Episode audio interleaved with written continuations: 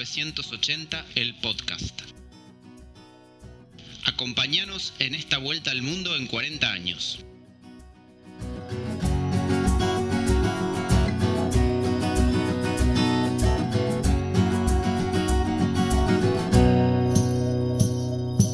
Bienvenidos a 1980, el podcast, la vuelta al mundo en 40 años. Soy Luis Migone y mi amigo se llama José Llamosas. ¿Cómo andas, José? Bien, ¿qué tal, Luis? ¿Cómo estás? Eh, muy bien, estamos en el episodio número 8. ¿Quién dice número 8? A ver si sabes. Sí, como me voy a olvidar de Riverito. El señor Luis Roberto González Rivero. Si naciste en la década del 80 y no conoces a Riverito, porque viviste dentro de una alpargata 30 o 40 años. sí, eh, la verdad que era imposible. Bueno, ¿sigue, ¿sigue activo, puede ser? Yo creo que sí, creo que sí. Debe andar por los 87, no sé si llegando a los 90 años. Gran momento de Riverito, no sé si te acordás, cuando había una toma de rehenes y no sé cómo los de Crónica consiguieron enlazar al secuestrador. Entonces hacían toda la negociación los de Crónica. Y el secuestrador no les creía, se llamaba Toki. No les creía que estaban al aire en Crónica. Entonces, para mostrarle que estaban realmente al aire en Crónica, lo pusieron a Riverito y Riverito no quería saber nada. Eh, entonces le dijo, bueno, Toki, acá estoy, soy Riverito, hablando con su voz normal, no impostada. Y, el que lo negociaba del lado de Crónica era el gordo. ¿Te acordás el gordo ese que comentaba las noticias? No me acuerdo cómo se llama, que era de Boca, que era la voz del estadio de Boca. Sí, sí, no me acuerdo el nombre, pero sé quién es. Entonces, eh, Toki le decía, gordo, no me jodas, gordo, gordo. ¿Lo conoces a Cheruti? Mira, yo también puedo hacer imitaciones. Hola, ¿cómo estamos? Acá el número 8. Gran momento, búsquenlo en YouTube. Eh, Toki negociando con Riverito, Toki Crónica Riverito, una cosa así tiene que estar. Bueno, pero antes de entrar de lleno en el episodio de esta semana, me gustaría hacerte una pregunta porque me han llegado algunas consultas respecto de la música de la cortina. ¿Es música original que compusieron para este podcast? No la compusimos nosotros y no es exactamente original, pero sí es una canción que nos prestó un músico independiente argentino que se llama Florentino. La canción se llama Barbosa y en realidad tiene letra, pero bueno, acá nos prestó su versión instrumental.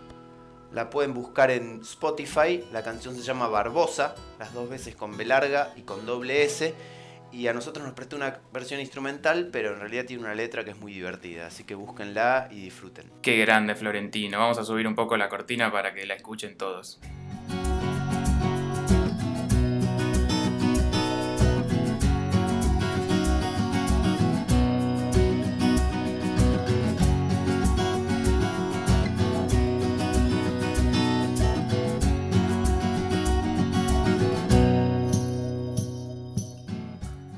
Bueno, ahora sí, nos metemos de lleno entonces en el episodio de esta semana. ¿Te parece, José? Sí, me encanta el tema, lo elegiste vos y creo que va a dar mucha tela para cortar. Exactamente, el tema de esta semana es Uruguay. Y cuando hablamos de Uruguay, hablamos de la República Oriental del Uruguay, hablamos de los uruguayos, hablamos del el país, de la economía, de la política, del deporte, de la música, del entretenimiento, de todos los aspectos que tienen que ver con este país hermano que es parecido en algunas cosas y muy diferente a nosotros en otras, y que nosotros conocemos bastante. Yo por, personalmente he pasado muchas de mis vacaciones en Uruguay, fundamentalmente en Punta del Este, y creo que vos también, ¿no? Sí, hace tiempo que no voy, pero fui muchísimas veces eh, a la costa, sí, a Montevideo, a toda la costa, y también he tenido la oportunidad de conocer el interior, un país que me gusta mucho. Bueno, arranquemos entonces para que me sea un mate. Ahí acomodo el termo que lo tengo en el codo, le pongo yerba Oh, impecable vos. Arrancamos entonces. Vamos arriba.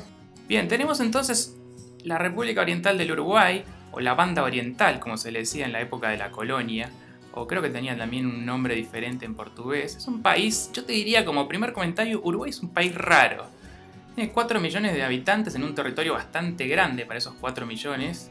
Tiene. es uno de los países con más habitantes, con más porcentaje de habitantes viviendo fuera del país de acuerdo con, una nota del observador que estuve, estuve buscando para la investigación para este capítulo, hay 529.620 uruguayos viviendo fuera del país, eh, de acuerdo con datos de Cancillería, sobre un total de 4 millones, lo cual representa más o menos un 15% de la población viviendo fuera del Uruguay, teniendo en cuenta que, por ejemplo, en en Venezuela, que con todos los problemas que tuvo y toda la diáspora, hay un 20%, un poco más de un 20%. Colombia, que es uno de los países con, con índice de emigración más, más altos, está en el 10%. Uruguay es un país que siempre tuvo muchos habitantes viviendo fuera del país. Y de esos medio millón de habitantes, la mitad viviendo en, en Buenos Aires. Sí, y sumale si querés un tema extra que es algo parecido a lo que nos pasa a nosotros. La gran parte, gran parte, casi creo que un tercio de su población vive en Montevideo y alrededor. Sí, te diría incluso que es un poco más, pero no sé si alguno de ustedes tuvo la oportunidad de viajar por las rutas uruguayas y ver poblaciones y pueblos que están literalmente vacíos. O por lo menos donde no hay gente o muy poca gente en la calle. ¿A vos te, te, te llama la atención eso cuando viajas por las rutas uruguayas también?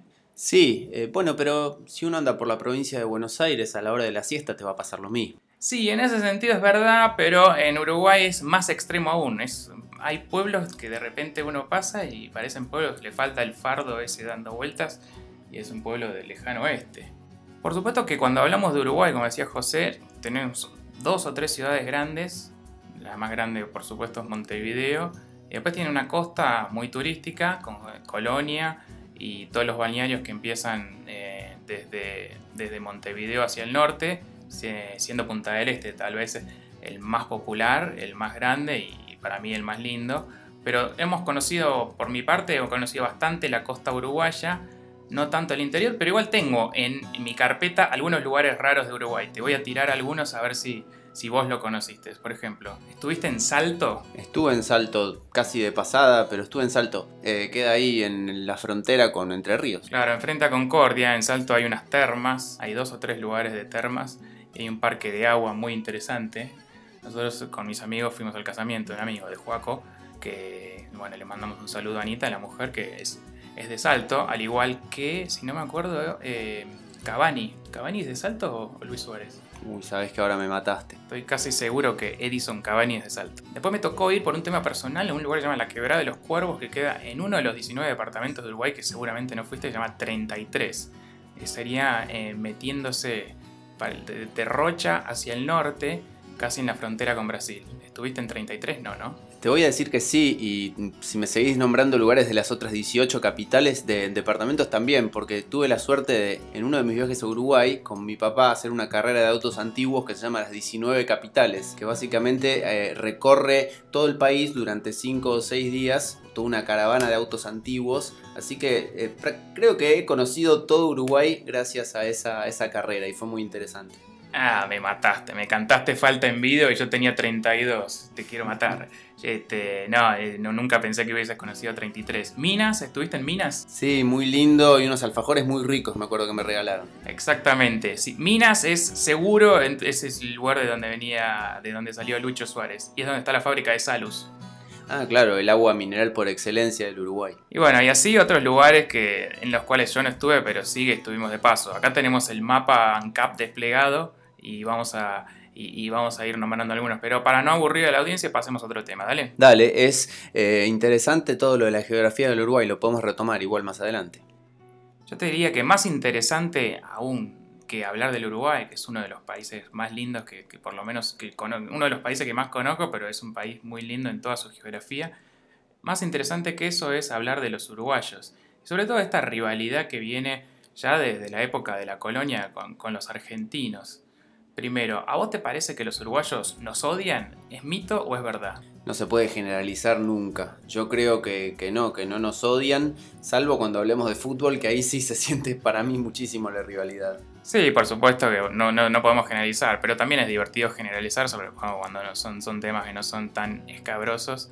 Y yo diría que generalizando, nos odian y con razón. O sea, lo que odian es la arrogancia del porteño, ¿no? Siendo ellos tal vez uno de los pueblos más tranquilos que conocemos, por lo menos en Latinoamérica.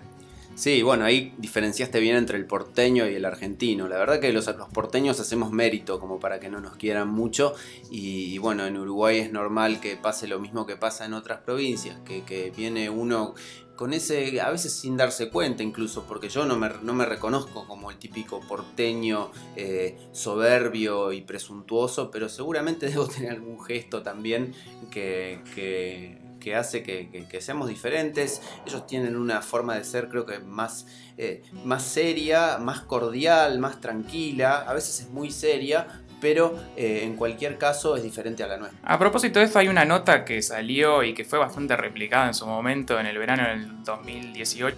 El último verano bueno para los uruguayos desde el punto de vista de recibir argentinos, la última buena temporada para los uruguayos. Hay una nota que se llama ¿Qué le molesta a los uruguayos en Punta del Este? Es una carta que escribió un montevideano, se dirá así, el gentilicio de Montevideo. Sí y publicó en clave de humor una lista con recomendaciones para los turistas porteños. Voy a leer algunas. 1. Disimulen el acento porteño. Preferimos mil veces que nos hablen en taiwanés o afgano antes que oír ese acento porteño autosuficiente. 2. Caminen como Dios manda, no con ese pasito cortito y compadrón que tienen y es inaguantable. Se los ve venir hasta el barrio en que viven en Buenos Aires y pararse olerse desde lejos. 3. Bajen el tono de voz, ya sabemos que hay porteños por acá. Los venimos escuchando desde la mansa. Hablen más bajo, no es necesario alardear a los gritos. 4. No hagan tantas preguntas al cohete. Esa es otra de las maneras que tienen ustedes de hacerse ver. Preguntan hasta las obviedades más grandes. Miren que los orientales no venimos al mundo con la misión de evacuarles las consultas. Es un poco, bueno, un poco más de amabilidad, Enrique. 5. No nos elogien tanto. No precisamos que nos pasen cada rato la mano por el lomo. Déjense de jorobar con que aman Uruguay. Nadie ama al Uruguay, ni siquiera nosotros mismos. Yo creo que este señor Enrique está también exagerando un poco para, tratar de causar humor. Me parece que, está un poco exagerada sus opiniones. Sí, yo creo que una clave es el punto número 5, porque es verdad que hay mucho argentino progre que le encanta elogiar a los uruguayos. No, qué pueblo democrático, qué pueblo interesante, qué pueblo preocupado por el, por el prójimo, etcétera, etcétera. Y eso a los uruguayos que les soben el lomo tampoco les les divierte tanto. Puede ser. A mí, la verdad, las veces que he ido a Uruguay me he sentido muy cómodo y, admiro por distintas razones que seguramente vamos a hablar en este podcast a ese país. Eh, no sé si soy un argentino progre o no, pero me parece que tienen cosas para, destacar y a lo mejor ellos no, no son de destacar, así como nosotros los argentinos a veces nos tiramos abajo, ellos se tiran abajo a sí mismos. Seguramente, y eso viene también de como el, que compartimos también esa nostalgia tanguera en donde tirarse para abajo es casi un elogio, ¿no? Pero bueno, tan interesante como esta carta que escribió eh, este señor Enrique, no me acuerdo cuánto, es la respuesta que hizo el periodista argentino Cecilia Flemati, que también es bastante graciosa.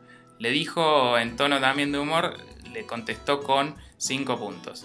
El primero, a vos, fiera, cuando escuches el acento porteño ponete feliz, significa que vas a poder morfar un año más. Va de onda. 2. Vos, uruguayo, estás envidioso porque el país entero de ustedes es más pequeño que un barrio de la ciudad de Buenos Aires. 3. Vos, uruguayo, levantá la voz, no se escucha nada. Decí lo que tengas que decir.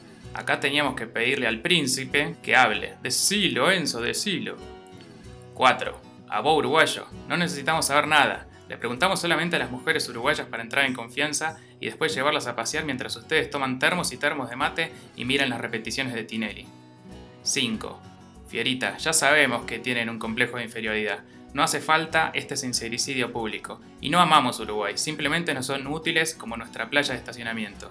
Gracias, monstruo uruguayo. Bendiciones del Papa y abrazo de gol de Maradona y de Messi. Me parece una soberana estupidez, pero bueno, es una opinión personal. No, a mí me gusta, me parece una gran respuesta sobre todo eh, teniendo en cuenta la soberbia con que el uruguayo escribió la carta. Así que en esta no estamos de acuerdo, pero bueno, sigamos adelante. Me parece bien, hablemos un poco más de, algunas eh, cosas tan particulares que tiene este país.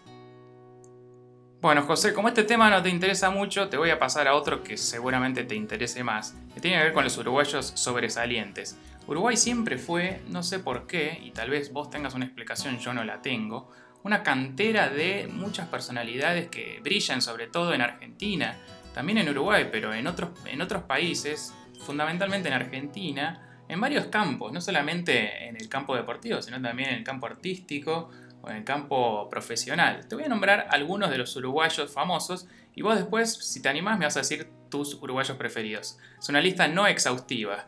Carlos Páez Vilaró, Hermenegildo Sabat, no sabía que era uruguayo, Joaquín Torres García, el pintor, Natalia Oreiro, Mónica Farro, Daniel Hendler, Osvaldo Laporte, China Zorrilla, Berugo Carámbula, Víctor Hugo Morales, Jorge Drexler, Alfredo Citarrosa, Eduardo Mateo, Rubén Rada, Jaime Ross, los hermanos Fatoruso, Daniel Biglietti, José Gervasio Artigas, el padre de la patria, nuestro de Susan Martín, Mario Benedetti, Eduardo Galeano, escritor, Horacio Quiroga, no sabía que era uruguayo tampoco Horacio Quiroga el escritor, Florencio Sánchez, mi hijo el doctor, Roberto Canesa y Parrado, los héroes de la, tragedia de los Andes, Alfredo Citarrosa, Luis Suárez, Sebastián Abreu, Diego Forlán, Enzo Francescoli, Edinson Cavani, Abdulio Varela. No está Rubén Paz en esta lista de futbolistas.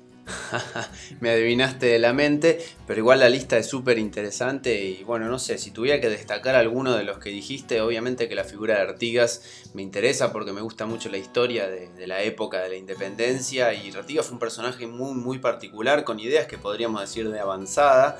Después tendría que destacar algún músico y ahí está Eduardo Mateo, del cual vamos a hablar después. Déjame rescatar la figura del gran Ever Hugo Carámbula, eh, todos los que tenemos 40 años debemos haberlo visto en televisión haciendo varios sketches en, hiperhumor, etc. Eh, tiene una historia también muy ligada con lo musical, con su hijo Gabriel. Él, fue uno de los que le enseñó a tocar eh, el bajo y la guitarra a Pablo Memi, el guitarrista, el bajista de Ratones Paranoicos. Un personaje total de Berugo. Y por último vamos a nombrar al negro jefe Obdulio Varela, una de las figuras míticas de la historia uruguaya futbolista número 5, pero su figura trasciende, yo creo, lo futbolístico y bueno, eh, eso está ligado a la pasión que tienen los uruguayos por el fútbol. Después vamos a hablar de, del hecho que lo tuvo como protagonista, el famoso maracanazo. Lo has dicho todo, hermano, lo has dicho todo. Cuando nombraste a Ever Hugo Carámbula, no, se me cae una lágrima, porque me acuerdo de esa actuación en Los Bañeros Más Locos del Mundo, vestido de Príncipe Adam. Me acuerdo de Atrévase a soñar, Alcoyana, Alcoyana, Capri, Capri, Ultracom, Ultracom, El Marciano Chupatierra y me acuerdo de sus participaciones, por supuesto, en Hiperhumor, y es verdad que Berugo tiene mucho rock. Berugo no solo por, el hijo, sino porque él también era músico. Muchos de los sketches de los uruguayos en Hiperhumor aparecía él tocando la guitarra, y no sé si tiene algún tema compuesto por él en sus jóvenes años. No lo sé. Antes de que alguien, algún oyente de esos atentos que ya nos pasan eh, información y nos corrigen, déjame decirte que creo que Atrévase a Soñar era, no, ¿era de Berugo Carámbula o, de, o era de Héctor Larrea? No, no, no, no. Eh, Atrevas a soñar era un programa que lo daban en Canal 9 durante la tarde, eh, en donde los sueños, sueños son, pero acá se convierten en realidad. Y Héctor Larrea tenía por la noche 6 para triunfar, otro programa de preguntas y respuestas con la señorita Lee. Totalmente, qué genio. Y esto de Berugo, te voy a hacer un paréntesis, después volvemos a hablar si querés. Me lleva a hablar de otro tema que es muy interesante de los uruguayos y que yo siempre lo seguí muy de cerca, que es el de los nombres. Hay una nota muy icónica de, hace muchos años en página 11 que yo siempre la cito por distintas razones, en donde dice que en la guía telefónica hay mucho más que Washington y Franklin. Te tiro algunos nombres: Flash, Árbol, Teléfono, Néstor Sodio, Papito, es médico, todo junto. Democrático Palmera, Leo Dan, Potranca Ruana, Amada Inglaterra, Tocayo, Circuncisión, Feo Lindo, Roy Rogers, Walt Disney, entre otros. Es espectacular la lista. Sabía de la historia de los nombres uruguayos. Déjame que te, te agregue a Jim Morrison Varela. Jim Morrison Varela es Jim, primer nombre, Morrison, segundo nombre, y Varela, apellido. Es un futbolista que ahora está en Chacarita eh, y bueno, evidentemente los padres tenían una fascinación por el cantante de los Doors. Sí, después hay otra, no sé si tan divertido, pero es interesante, de el Hitler que murió en Uruguay. Hitler Aguirre Fuentes había sido noticia hace tiempo atrás cuando un cineasta local residente en Alemania lo colocó en el protagonista de un documental que se llamaba Los dos Hitlers. La película cuenta la historia de dos uruguayos que llevaban ese nombre. Hay dos uruguayos en, anotados en Uruguay, ahora hay uno porque este, el primero se murió, que se llama Hitler de nombre. Y Hitler también se suicidó, al igual que su tocayo, podemos decir, de Alemania. Mató a la mujer, vivía en un pueblo en el norte de Uruguay, en Rivera, y se suicidó. Y al hijo también le puso Hitler. Esa nota, si querés, después la podemos dejar ahí colgada en alguna de las redes para que la lean, pero es un delirio total. Sí, por favor, me parece que es espectacular. Eh, había escuchado algo de eso eh, y bueno, forma parte de esa extravagancia. Tienen como sus extravagancias los uruguayos y una es el tema de los nombres, claramente. Sí, y otra no es extravagancia, pero eh, tiene que ver con el lenguaje y ese tono con el que hablan, todo así, con este, enfatizando la última sílaba de oración impecable. ¿Te parece que repasemos un poco de lenguaje uruguayo? Dale. Bueno, primero tenemos el clásico bo. El clásico bo, que sería el equivalente a nuestro che, que se escribe con B larga, porque viene de la apócope de botija, ¿no? No sé de dónde viene, pero es probable que sea de ahí. No, eso te lo confirmo yo porque lo estuve viendo para la investigación para este podcast. Después tenemos el vamos arriba, chiquilines, gurises, championes, los- los- las zapatillas, no se usa tanto ya. Los panes no son pebetes, sino que son eh, catalanes. Los panes mm, redondos de hamburguesas se llaman tortugas. Después a la lavandina le dicen por la marca Aguajame. Después, mucho antes de que, de que James Rodríguez eh, salga al mundo, la marca de electrodomésticos nos enseñó que James se pronuncia James y no James. Y después tienen sus Frankfurters, ¿no? Nuestros panchos. Que son muy ricos. Hay una marca Otonelo que uf, lo podemos incorporar en el podcast de Pancho que vamos a hacer próximamente. Quiero hacer una mención especial al vamos arriba, que uno en general lo escucha como una expresión de aliento, pero también lo he escuchado en el medio de, un- de una frase casi como eh, fuera de lugar y me parece espectacular. Es una de las mejores, de, las, de todas las que nombraste, me parece una de las mejores. Sí, yo estuve mucho en contacto últimamente por temas laborales con un uruguayo y chateábamos por WhatsApp y vamos arriba. Puede ser gracias, puede ser hasta luego, puede ser nos vemos. Puede- tiene muchos significados. Es excelente. Y otro párrafo aparte merece la comida uruguaya. Vos estuviste muchas veces en Uruguay igual que yo y seguramente has eh, saboreado las delicias del Uruguay, ¿no? Sí, cómo olvidarse, empezando por esa marca emblemática que es Conaprole y todos sus productos asociados. Sí, te agrego otra que por ahí no, es- no tiene tanta prensa, pero es igual de buena que es los nietitos. El dulce de durazno de los nietitos es excelente. Las galletitas Bridge, bueno, cerveza, la Pilsen, Sillertal, Patricia. El requesón, que eh, no sé si es importado la, receta de Brasil, pero lo fabrica Conaprole. El yogur Conaprole, el yogur, eh, ¿cómo se llama? El que no es entero ni líquido. Eh, creo que es el yogur cremoso Conaprole con pedazos de durazno. Es, es excelente. Y acá vos anotaste el sándwich olímpico. ¿Qué es el sándwich olímpico? El sándwich olímpico es una especie de sándwich de miga, pero con 10 ingredientes, digamos, ¿no? Lo podés conseguir, por ejemplo, en La Pasiva, yo recuerdo alguna vez haberlo comido, y creo que su nombre debe derivar de- del olímpico, de, los Juegos Olímpicos, de cuando Uruguay ganó la medalla dorada, ya por el año 24 y el 28, supongo que lo debe estar ligado a eso. Seguramente, París y Ámsterdam, ¿no? Sí, Colombes creo que llaman en vez de París, pero sí, sí, pare- es eso, Colombres. Eh, así se llaman las dos, dos, dos de las cuatro tribunas del Centenario, de hecho, del Estadio Centenario construido para el Mundial del 30. Eh, la Colombres y la Ámsterdam son creo que las dos tribunas cabeceras. Y otro tema con la comida uruguaya tiene que ver con la fruta y la verdura, que realmente es excelente y está en un nivel 10 escalones superior al que podemos comer, por lo menos acá en Buenos Aires, ¿no? ¿Te pasa lo mismo vos? Sí, eh, es cierto, eh, hay de todo también, pero es verdad. Sobre todo las frutas de estación en el verano, los duraznos, eh, melón, sandía, los tomates, la lechuga, tienen colores mm, que son, decir, esto es un tomate, esto es un durazno de verdad, no la mierda que me da a mí el que está en la cuadra de casa y eh, en un local de 4 metros cuadrados. Bueno, y para cerrar el capítulo comida uruguaya, tengo dos unpopular opinions, como dicen ahora en Twitter, dos opiniones impopulares. Un overrated y un overpriced. ¿Cuál te digo primero? Empecemos por el overrated. Overrated es el chivito. Se habla mucho del chivito uruguayo, pero la verdad es que no tiene nada que envidiarle al lomito que podemos pedir en cualquiera de los restaurantes o de bodegones que se sirve en donde se sirve acá en Buenos Aires. Y por otro lado me molesta que le digan chivito. ¿Vos viste alguna cabra en Uruguay? No, pero eso tiene que ver con una historia muy larga que si querés te la cuento porque la conozco. Y bueno, dale, entonces contámela y, y haceme quedar mal. La leyenda dice que en algún lugar, no recuerdo de dónde, del Uruguay, en un restaurante, una persona pidió, una persona de origen canadiense pidió un sándwich para comer eh, de, chivito. El, chef no tenía chivito, pero a cambio le inventó este sándwich con una feta de carne, porque es bastante finita a diferencia de nuestro sándwich de lomo, y un montón de ingredientes más arriba, y de ahí nació el sándwich de chivito canadiense. Lo estoy contando más o menos, en- si lo googlean va a estar bien la historia, casi con nombre y apellido, pero va por ahí la historia. Bueno, está bien, te perdono lo del nombre chivito, pero sigo pensando que el chivito uruguayo está sobrevalorado. Y otro que está muy overpriced, eh, esto me van a entender los tinchos, como le dicen ahora a los chetos, que van a Punta del Este, son las medialunas calentitas. Medialunas calentitas son extremadamente caras. Y tengo el último precio. ¿Cuánto decís que sale una medialuna de medialunas calentitas de la barra? ¿Un dólar? Un dólar son 36 uruguayos. Subime un poco más. ¿Un dólar y medio? ¿Y un dólar y medio cuánto sería? Y 36 más 18.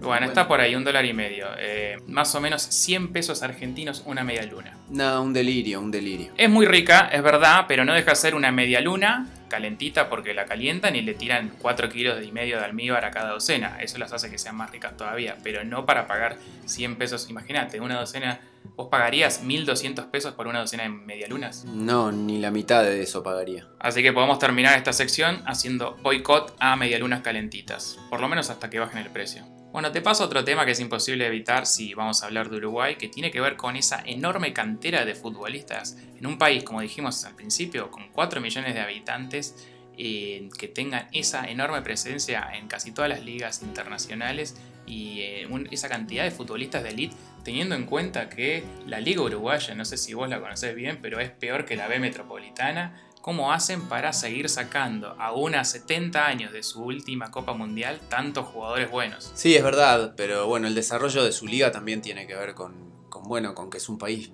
chico, con pocos habitantes, con eh, la mayoría de ellos viviendo en Montevideo durante muchos años, durante prácticamente toda la existencia de la liga.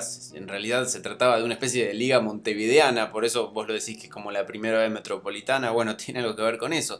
En realidad ni siquiera jugaban los equipos del interior, pero estoy de acuerdo con vos, es impresionante la cantidad de jugadores. Si uno se pone a imaginarse eh, un seleccionado de todos los tiempos, es, es un seleccionado de elite eh, incluso hoy eh, también uno podría formar una, una, selección muy, muy competitiva. Forma una selección muy competitiva el maestro Tavares, eh, que uno la compara con, con, las grandes selecciones europeas, y, y, no te digo que les va a ganar, pero, pero que les va a hacer partido, les va a hacer partido, como lo demostró en los últimos mundiales. ¿Y te parece que después de esta camada de jugadores hay recambio? ¿Va a venir otra más o en algún momento se va a cortar ese chorro? Sí, yo creo que sí, que va a seguir, porque me parece que han logrado superar el trauma eh, que fue el haber logrado la mayor hazaña futbolística de todos los tiempos. El Maracanazo del 50, eh, la final que le ganan a Brasil en el Maracaná 2 a 1, eh, fue para Uruguay la mayor gloria y a la vez, para mi gusto, fue una especie de presión extra que se le agregó a todas las camadas siguientes de selecciones uruguayas. Algunas hicieron buenos mundiales, pero otras no y me parece que con el correr del tiempo han logrado resurgir, especialmente a partir de la camada que logró el cuarto puesto en el Mundial de Sudáfrica, me parece que se viene eh, un resurgir del fútbol uruguayo por mucho tiempo. La verdad que no sigo las selecciones juveniles uruguayas, pero bueno, te tomo la palabra y veremos de acá a 10 años cómo evoluciona la celeste. Vamos arriba. Están fuertes y han hecho un trabajo muy interesante para digamos, desde la Asociación Uruguaya, según tengo entendido, para tener campos de entrenamientos en buenas condiciones, para hacer un seguimiento de los jugadores, etcétera, etcétera, etcétera. Así que me parece que, tenemos eh, selección uruguaya fuerte para, para rato. Una mm, ya que hablamos de fútbol y recién yo nombraba el maracanazo del 50, déjame recordar una frase que creo que todos debemos hacer, haber usado alguna vez, los de afuera son de palos. ¿Sabes el origen de esa frase? Es una frase que dijo uno de los jugadores uruguayos, no me acuerdo si fue Obdulio Varela u otro, mm, respecto a la inferioridad de condiciones en la que disputaban la final, sobre todo desde el público, 100.000 brasileños contra algún uruguayo que estaba ahí alentando. Sí, dicen 200.000 en realidad, ni siquiera 100.000. Y dicen que los dirigentes le fueron a decir a los jugadores, bueno, traten de no, no comerse una goleada, hasta acá llegamos, está todo bien. Uruguay tenía que ganar además ese partido. Si empataban salía campeón Brasil, porque eso no era técnicamente una final, era un cuadrangular eh, entre los cuatro equipos que habían... Eh, eliminado a todos los demás y Brasil con el empate salía campeón, iba ganando 1 a 0, eh, Uruguay se lo da vuelta y la frase supuestamente la dice el negro Eudulio Varela, el número 5, que era el capitán, que cuando Brasil mete el gol, él va lento, agarra la pelota desde dentro del arco y va caminando despacito hasta el centro del campo para dejarla, según cuenta la leyenda. Hay otras, otros historiadores que dicen que la frase la dijo Schubert Gambetta. Schubert era el nombre, Franz Schubert, por el compositor, supongo, ahí tenés otra excentricidad de nombres, y parece que, este half derecho de aquel equipo fue el que, el que tiró la frase. No importa quién fue, quedó para la historia, los de afuera son de palo, no nos importa. Los de afuera son de palo, que comience la función, diría Jaime Ross en una frase de una de sus canciones cuando juega Uruguay, una canción emblemática que compuso Jaime para promocionar, para una publicidad creo de Coca-Cola del Mundial 90 y que quedó en la historia y si me preguntas a mí es mi canción de fútbol preferida de todas las que conozco, una de las dos o tres. Muy interesante lo que contás y ya que estamos hablando de frases, hay otra frase que ese partido del 50 dio origen que es tristeza nauta fin, ¿no? No sé si viene de ahí, pero probablemente porque se cuenta que la tristeza eh, después de esa final perdida fue impresionante, que hubo suicidios gente que se suicidó después de que Brasil perdiera, pero no sé, no, no sé si está comprobado. No, tengo entendido que fue el titular de los diarios del lunes siguiente al partido, por lo menos de los diarios principales de Brasil. No sé si la habrán inventado ese día o si se habrá popularizado ese día. Tristeza en auto en fin, felicidades, sí. No, lo de la segunda parte es la canción, pero Tristeza en fin vamos a buscar. Seguramente esté el diario con de ese día de la década del 50 con esa titular en letras de molde, como diría una expresidenta nuestra. Yo también alguna vez he leído la, historia eh, que, contaba que, que, Obdulio Varela le habían mostrado los diarios de, de, Brasil del día de la final que lo proclamaban campeón a Brasil antes de jugar y que orinó encima de ellos y obviamente los compartió con sus amigos, con sus compañeros en el vestuario como una manera de motivarlos. Eh, eh, la verdad que si tuviera la máquina del tiempo es uno de los lugares y uno de los eh, días a los que me gustaría viajar. Sí, tengo entendido, podemos pedirle a un uruguayo que nos lo corrobore, pero tengo entendido que el maracanazo y la tragedia de los Andes son dos temas que se estudian en la currícula de historia del liceo, que sería el secundario suyo. Y está perfecto que así sea. Rambla, si nos estás escuchando, eh, bueno, capaz que me podés dar una mano. Abrazo, amigo uruguayo.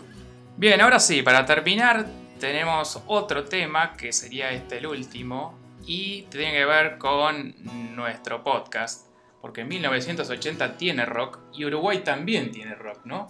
Desde esos inicios eh, muy primitivos, los orígenes del rock uruguayo con los Shakers y los otros, ¿cómo se llaman? Los Mockers los Mockers eh, que, eran, que fueron paralelo en la década del 60, en paralelo a los Beatles, hasta llegar por artistas muy excéntricos, hasta lo que es la actualidad del rock uruguayo, con esas cuatro bandas que son punta de lanza en casi todos los festivales. Pero bueno, para eso está José, que es el hombre rock, y nos va a contar sobre todo eso. Sí, en realidad eh, quise traerte un invitado, Luis. Me pareció que estaba bueno sumar eh, una voz, porque sí, a mí me gustan mucho varios de los artistas que nombraste y otros, pero eh, le pedí a Florentino, el que nos hace, el artista argentino que nos hace la música y que es un, es un gran conocedor de, las músicas de, de, rock y otros géneros de artistas de distintos países, le pedí que nos elija o que elija ¿cuáles son para él, cuál tres o cuatro discos destacados de la, historia de la música uruguaya? Así que bueno, vamos a ver qué nos comenta él. Lo escuchamos a Florentino entonces. Mateo Solo Bien Celame, primer disco solista de Eduardo Mateo, grabado por Carlos Piris en Estudios Guión, editado en 1972. Es un disco de culto. En su momento no tuvo gran impacto en la gente, pero sí entre músicos y críticos, valorado con el tiempo. Mezcla estilos y ritmos, candombe, Beatles, folk, bossa nova, sonidos que se acercan a la India. La grabación del disco fue caótica, un Mateo que divagaba, grababa canciones y luego las borraba. Un día le dijo a Piris, salgo a dar una vuelta y vuelvo. No apareció más, se volvió a Montevideo. Piris se encargó de elegir las mejores tomas, mezclarlo y elegir el orden de las canciones. Hasta le puso el título al disco. Primer disco de Totem, el rocandombe del negro Rada y sus secuaces, fusión de rock, jazz y música uruguaya. Esta banda se formó con algunos ex integrantes del Quinto. Duró tres años y tres discos. Poesía urbana con crítica a la sociedad y a la clase política en canciones como Dedos y Biafra. Los músicos llegaron a Buenos Aires desde Colonia, fueron directo al estudio para evitar gastos de hospedaje, se acomodaron y empezaron a grabar a la una de la mañana. Para las nueve y media el disco ya estaba mezclado y listo para salir.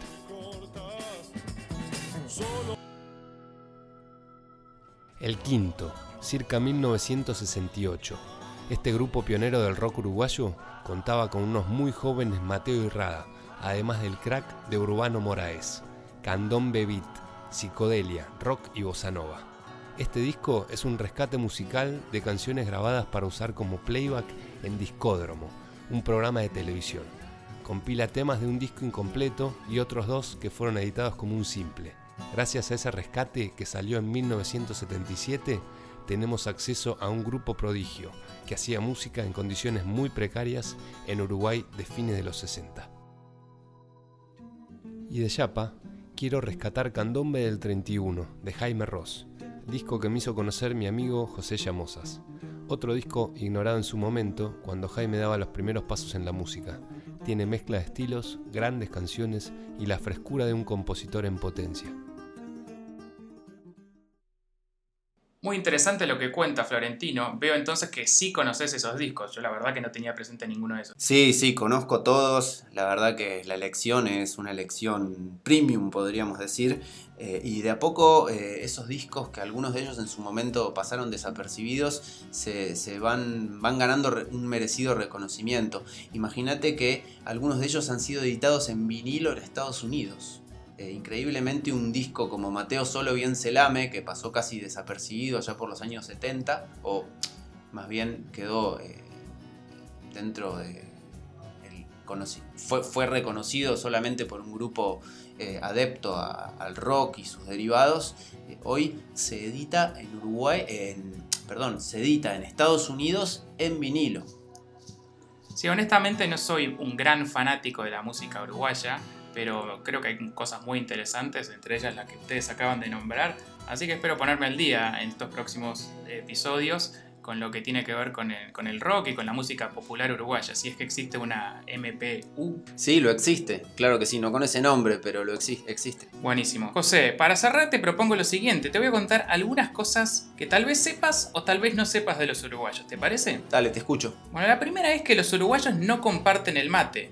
No comparten el mate en el sentido de que, ¿viste los uruguayos que van por la rambla caminando con el termo así colgado en el pliegue del codo? Sí. Bueno, ese termo que tienen es para tomar mate ellos solos. Muy pocas veces se juntan en una ronda de mate con la pava a tomarlo.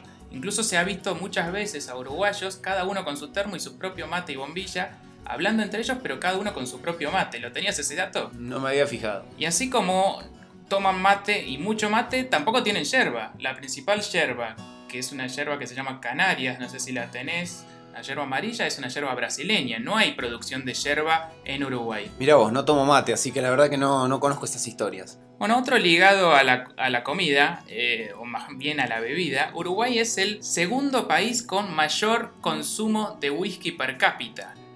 Eh, de hecho, el Cuarteto de Nos tiene un tema que se llama Whisky en Uruguay, y a mí me tocó ir a fiestas y casamientos en Uruguay donde corría el whisky como si fuera agua. No sé si vos te diste cuenta del excesivo consumo que hay de whisky en Uruguay.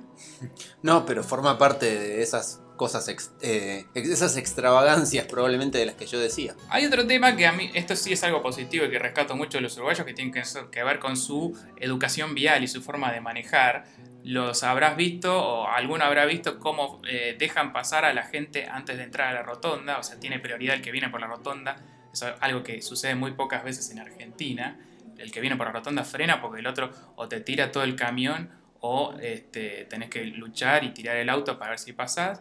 Y también frenan cuando vos pones el pie en la calle, estés o no estés en una cebra peatonal. Sí, igual al lado de nosotros casi cualquiera es una persona cuidadosa al manejar. No te creas, eh. no, no sé si fuiste a México o incluso a Estados Unidos, en Miami, tampoco manejan muy bien. Bueno, puede ser. Bueno, y último dato que te voy a dejar, José, es el del truco uruguayo. ¿Sabías que hay un truco uruguayo que se juega totalmente diferente al nuestro? No, no lo, no lo sabía a mí me, tocó jugar, pero no entender nada. Y no me pidas que te explique las reglas porque son incomprensibles. Ya bastante difícil son las reglas del truco argentino como para explicar las, reglas del truco uruguayo. Pero no son nada que ver. Se usan otros palos, se usan otras eh, tipo de ponderaciones de las cartas. Y así como el truco argentino es muy rebuscado, el truco uruguayo me atrevería a decir que es más rebuscado aún. Bueno, entonces será cuestión de aprenderlo en el próximo viaje. Bueno, seguramente nos vamos despidiendo entonces. Muchas gracias amigos por haber estado del otro lado. Sigan mandando sus comentarios. Estamos acá para escucharlos. Nos encanta que nos den su feedback, sea instantáneo o no instantáneo. Seguimos adelante entonces con este viaje que se llama 1980 el podcast. Nos vemos en el próximo episodio. Mi nombre es Luis Migone. Hasta luego, José Llamosas. Arriba vos.